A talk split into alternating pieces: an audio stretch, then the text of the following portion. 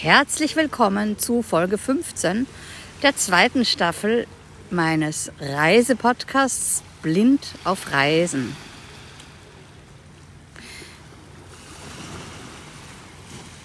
Diesmal möchte ich euch von einer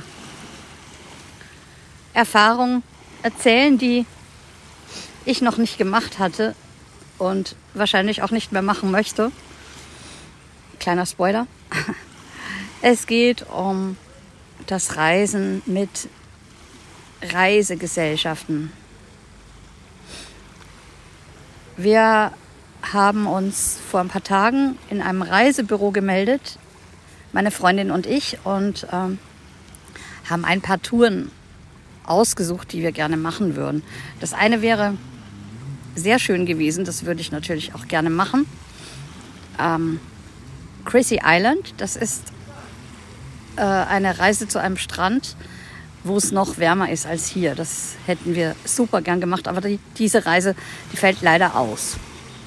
Wir haben aber auch noch eine kretanische Nacht, Criterion Night, gebucht. Ähm, und die fand gestern statt.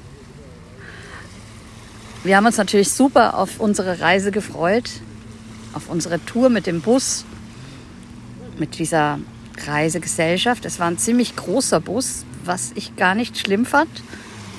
Es ging da auch sehr ruhig und nett zu. Und ja, ich kam ein bisschen zu spät, weil ich meine Maske noch gesucht hatte und dachte, meine Freundin wäre noch auf dem Zimmer, habe es aber dann doch noch geschafft, in den Bus reinzukommen, weil sie natürlich den Bus auch gesehen und auf, hat und aufhalten konnte. Es war wieder so eine typische Eberl-Chaos-Nummer von mir. Aber natürlich muss man mit sowas dann auch immer entspannt umgehen. Ah, ja, ich habe dann, also wir haben dann vorne Platz genommen, aber leider äh, gegen die Fahrtrichtung. Äh, war schon so ein bisschen anstrengend, aber es ging. Wir haben dann in verschiedenen Dörfern und Städten gehalten, in denen Gäste aufgenommen wurden aus verschiedenen Hotels. Dann sind wir da hoch auf dem Berg. Also es war ziemlich in den Bergen. Es ging ziemlich nach oben in Kurven und so. Ich glaube, die Straße war ziemlich schmal. Und ja, äh, für mich war es okay. Für andere war es dann wohl doch ein bisschen gewöhnungsbedürftig, äh, mit dem Bus bergauf zu fahren.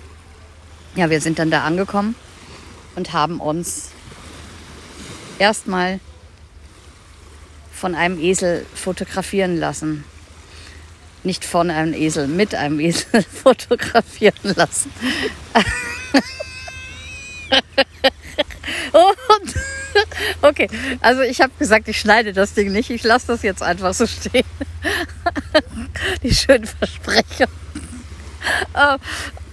Und ja, also im Bus wurde uns gesagt, dass es ein Buffet gibt, dass wir vorher, vor dem Essen noch Wein probieren könnten, Raki probieren könnten und uns äh, mit einem Esel fotografieren lassen können.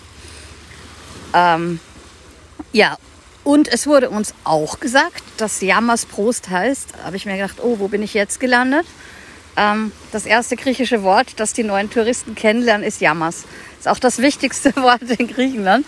Äh, ja, und äh, dass wir aber das war im nächsten, also im nächsten Atemzug zu hören, dass wir uns bitte nicht zu sehr betrinken sollten, weil man sonst nämlich mit dem Bus nicht wieder nach Hause mitfahren darf.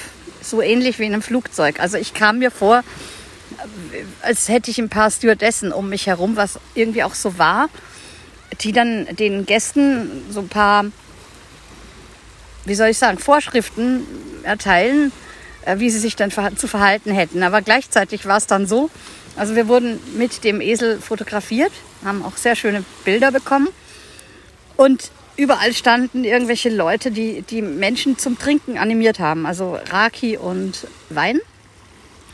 Und immer wenn einer gesagt hat, nee, er will nicht so viel, dann, dann sagte der Typ, der den Raki in der Hand hatte oder den Wein in der Hand hatte, are you a driver? Und ich fand das also ziemlich daneben, vorher im Bus zu sagen, ähm, dass man nicht zu viel trinken soll, dann aber die jungen Leute zum Trinken animiert. Also irgendwie hat das für mich nicht zusammengepasst. Ja gut, aber das nur so als Beobachtung. Äh, ich habe den Raki getrunken und auch den Wein. Äh, beides schmeckte okay. War jetzt nichts Besonderes, aber okay.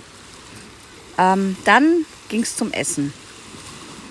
Also wir mussten uns da vom Buffet aus bedienen, was für mich als Blinde immer ein bisschen schwierig ist, weil die sehende Person dann ja nicht immer weiß, was ich haben will und dann muss man sich da anstellen und seinen Teller gerade halten und ich kann Teller nicht gerade halten. Also ich fühlte mich so ein bisschen wie am Silbertablett, äh, als ob mir alle zuschauen würden beim, beim Teller halten und beim, am Buffet und so. Das fand ich irgendwie, ja, kann man machen, muss man aber nicht. Oder beziehungsweise man muss dann sehr selbstbewusst sein, um das zu ertragen, finde ich. Also, weil da wird die Blindheit sehr in den Vordergrund äh, geschoben, weil jeder sieht, okay, du bist blind und du hast so einen Teller in der Hand und äh, das fand ich ein bisschen, ja, okay. Aber wir haben da unser Essen geholt und alles ist gut gegangen. Äh, meine Freundin Eva hat dann die Teller auch an den Tisch gebracht und auch dann mich.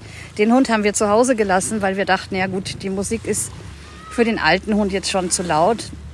Einen jüngeren Hund hätte ich, hätte ich mitgenommen und hätte halt geguckt, dass ich mich wohin setze, wo es nicht zu laut ist. Ähm, ja, dann ging es ans Essen und ja, was soll ich sagen? Also der Weißwein, den habe ich gar nicht ausprobiert. Der Rotwein schmeckte zum Magenverderben. Also ich habe ein, zwei Schlucke genommen und äh, wenn ich mal sage, ich mag einen Wein nicht, dann will das echt was heißen, weil Wein mag ich gerne. Schmeckt mir auch meistens sehr gut, aber den habe ich mich nicht zu trinken getraut. Dann gab es eben für uns nur Wasser, also es ging uns beiden so. Und das Essen, naja, war sehr lieblos und also es war so ein Essen von der Stange, Catering-mäßig. Das ist ja noch okay. Aber schmecken hätte es dann auch sollen. Also wir hatten dann beide den Eindruck, dass das Essen nicht geht. Also dass es überhaupt nicht äh, in Ordnung war, uns das zu servieren. Vielleicht hätte ich da auch hingehen sollen ans Buffet und mal Bescheid sagen, aber wenn man die Sprache nicht kann, dann macht man das natürlich auch nicht. Ja gut, wir haben dann, also ich habe dann doch gegessen, weil ich Hunger hatte und habe dann die Quittung bekommen, weil mir die ganze Nacht mein Magen wehgetan hat und schlecht war. Ähm, wie gesagt, der Wein war echt miserabel, das Essen war miserabel. Ja, und die Musik war im Grunde genommen auch miserabel, denn man hat uns ein paar Musiker präsentiert, die sehr gute Musiker waren. Aber was nicht zusammenpasst, ist für mich traditionelle Musik mit Keyboard und mit, mit einem äh, Schlagzeug vom Keyboard. Also das geht für mich gar nicht. Ich habe in einer kretanischen Nacht wirklich traditionelle Musik erwartet, äh, weil es hieß auch, es wird Sirtaki getanzt, was auch getanzt wurde. Und habe nicht erwartet, dass da jetzt jemand mit so einer schlechten Busuki aufwartet.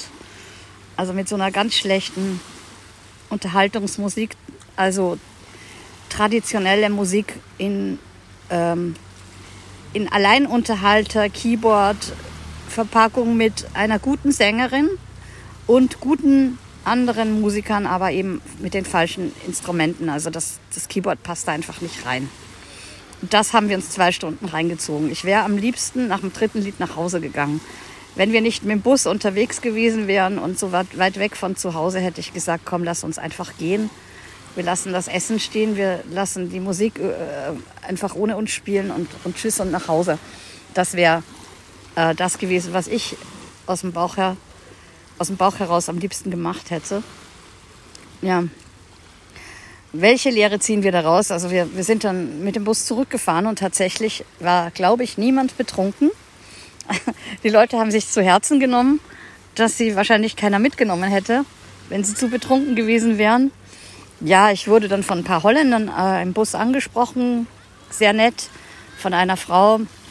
Und dann hat äh, irgendwie einer vor mir gedacht, er, er muss jetzt so ein so ein Spruch loswerden wie 1, 2 Polizei, 3, 4, ich weiß nicht, wie das Ding weitergeht. Äh, hat aber dann begriffen, dass ich das nicht hören will. Ähm, ja, und dann war es ganz ruhig im Bus und angenehm. Und wir wurden dann von Hotel zu Hotel aus dem Bus wieder rausgelassen bzw. ausgespuckt. Ähm, und als unser Hotel kam, war ich wirklich froh, zu Hause zu sein. Die haben gesagt Hotel Eliana und ich war glücklich, weil das, das war echt nicht zu ertragen.